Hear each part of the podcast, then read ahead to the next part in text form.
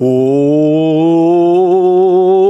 Mi gente, buen día.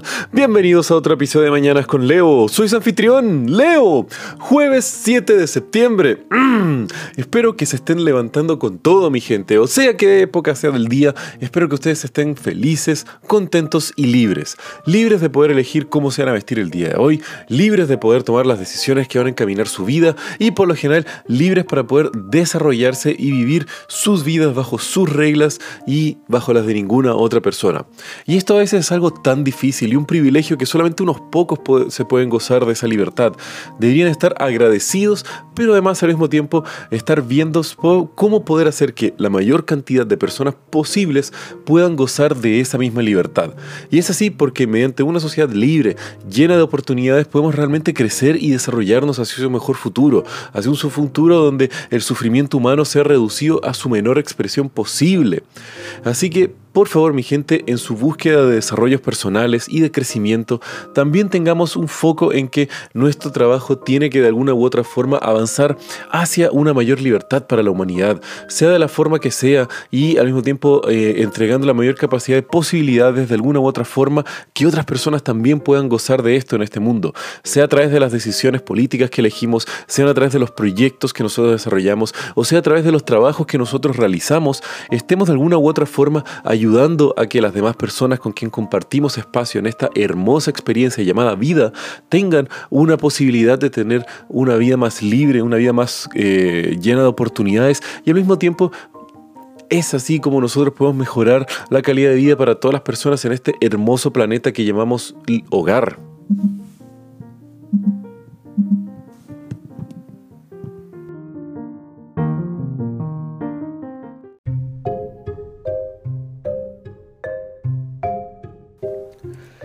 Y hablando de libertades y oportunidades, hoy les quiero contar la historia de cómo un jardinero francés creó las bases para que las sociedades pudieran desarrollarse y al mismo tiempo para que podamos construir las bases de que el siglo XX haya sido un siglo de una edificación de los rascacielos contemporáneos y al mismo tiempo cómo podemos armar las ciudades del mañana gracias a la invención de un pequeño jardinero francés.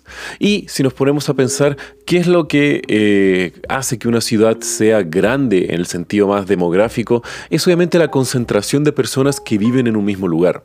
Y esto se debe a que si uno no tiene una gran extensión de terreno, dificulta demasiado para las personas eh, transportarse de un lado a otro de la ciudad.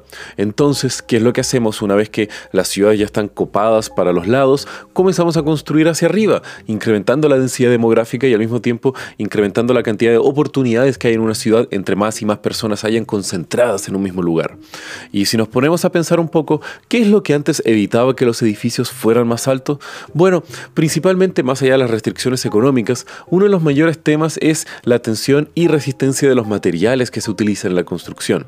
Pues aun cuando podemos apilar rocas hasta arriba casi muchos, muchos metros, obviamente es un material difícil de trabajar, bastante caro y por lo general es complejo de hacer edificios altos a base de eso.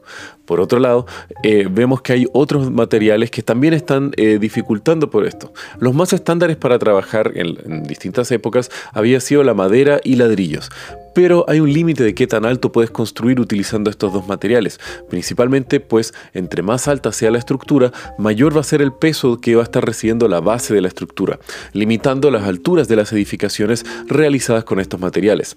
Y gran parte de este cambio llegó con eh, el perfeccionamiento que habíamos tenido el concreto, pues principalmente esta mezcla consistiendo de arena, agua y otros materiales ha existido desde prácticamente el inicio de la edificación humana, pero fue sino hasta después de la revolución industrial donde realmente podemos decir que el concreto explotó en su uso. Y al mismo tiempo fue como el concreto se transformó en la base de la civilización moderna. Y así fue como podemos agradecérselo todo a Joseph Monnier, un jardinero francés nacido en 1820 logró perfeccionar el concreto. Y esto fue porque Monnier estaba frustrado con la construcción de maceteros para sus plantas. No le gustaba la arcilla, pues era muy frágil y la madera se podría muy fácilmente y al mismo tiempo, debido al agua y la humedad, no era un material longevo para poder almacenar sus hermosas y queridas plantas. Entonces comenzó a probar con concreto. Y el problema era que el concreto no era una estructura muy estable y al mismo tiempo para mantener la forma durante el moldaje y después era bastante difícil para trabajar y eh, como se dice, debido a las humedades que estaba recibiendo, por lo general el concreto no se mantenía de la mejor forma.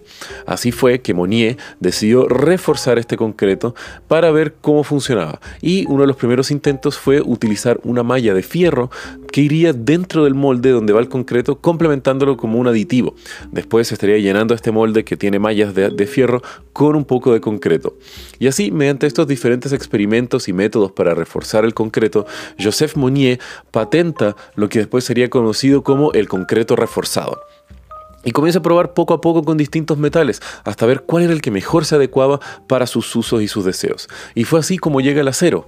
Y ahora esto se va a poner un poco técnico, porque ¿Qué es lo que hace que la adición de las barras de acero sean las bases de casi toda edificación moderna del siglo XX? Bueno, esto se debe a que el concreto ya existía, como les había mencionado, prácticamente desde el inicio de la construcción humana. Pero uno de los grandes problemas que tenía es que, aun cuando lo, bueno del concreto es que es súper resistente, es fácil hacer un molde el cual simplemente después se llena con el mix de concreto, pero ¿cuáles eran las dificultades que tenía? Que el concreto es extremadamente frágil estando por sí solo.